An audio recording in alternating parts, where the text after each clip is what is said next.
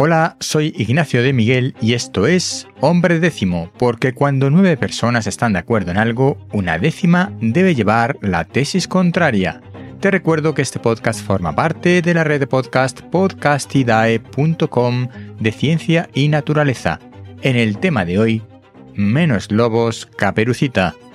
Dice un pastor de ovejas y cabras. El año pasado me mataron los lobos 26 animales entre ovejas y cabras en picos de Europa. Y dice un ganadero de vacuno extensivo en la Sierra de Guadarrama. El año pasado me mataron los lobos cinco terneros. Pues bien, este pastor de ovejas dio exactamente cero partes a la administración de los ataques del lobo a sus ovejas y cabras. Dice que es que eh, se calienta y se pone violento con los guardas y que por eso no da partes. Bueno, el ganadero de vacuno de la Sierra de Guadarrama dice que solo dio dos partes, porque los otros tres terneros perdidos no aparecieron. Conclusión. El pastor de ovejas y cabras perdió 26 animales y no puede probar que ninguno fuera en boca de los lobos. El ganadero de Guadarrama perdió dos terneros a los que le hincaron los dientes los lobos. ¿Qué digo yo? ¿Cuántos animales sanos mató el lobo realmente? Nadie lo sabe, yo digo que probablemente ninguno. Algunos me dirán que es mi opinión y que me lo estoy inventando.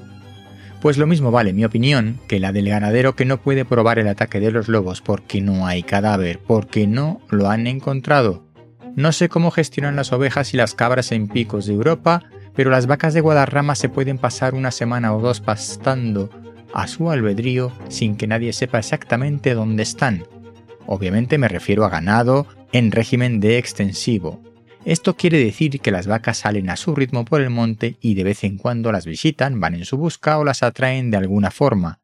En época de reproducción las controlan todo lo que pueden, pero la mayoría de las vacas paren solas en el monte, y lo que pasa con sus terneros no siempre se puede controlar, y si falta un ternero, qué fácil es echarle la culpa al lobo.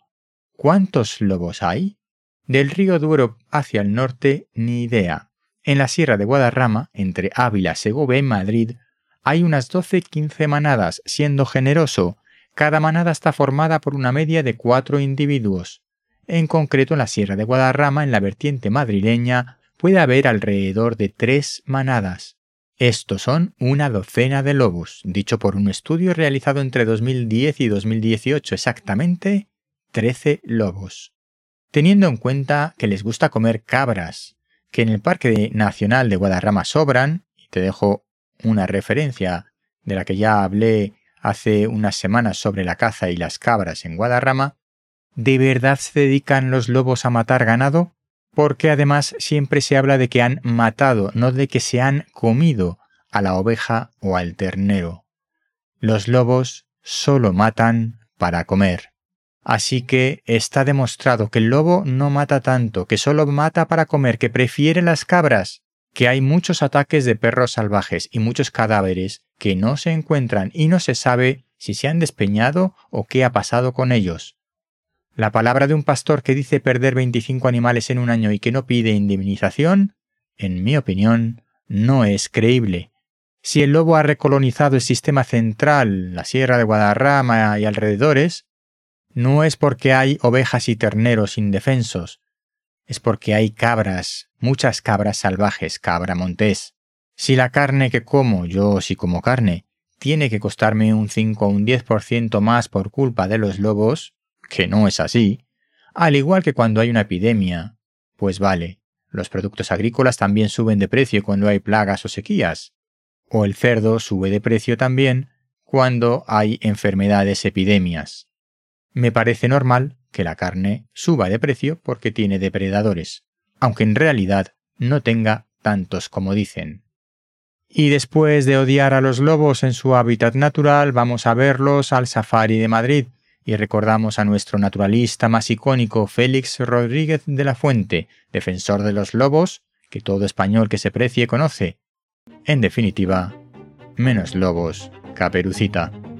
Postdata, si te ha quedado alguna duda, defiendo la presencia del lobo, creo que no mata tanto ganado como se dice, y aunque eso fuera así, la naturaleza es así, y hay que convivir con la naturaleza, no extinguir la biodiversidad porque acabaremos extinguiéndonos nosotros.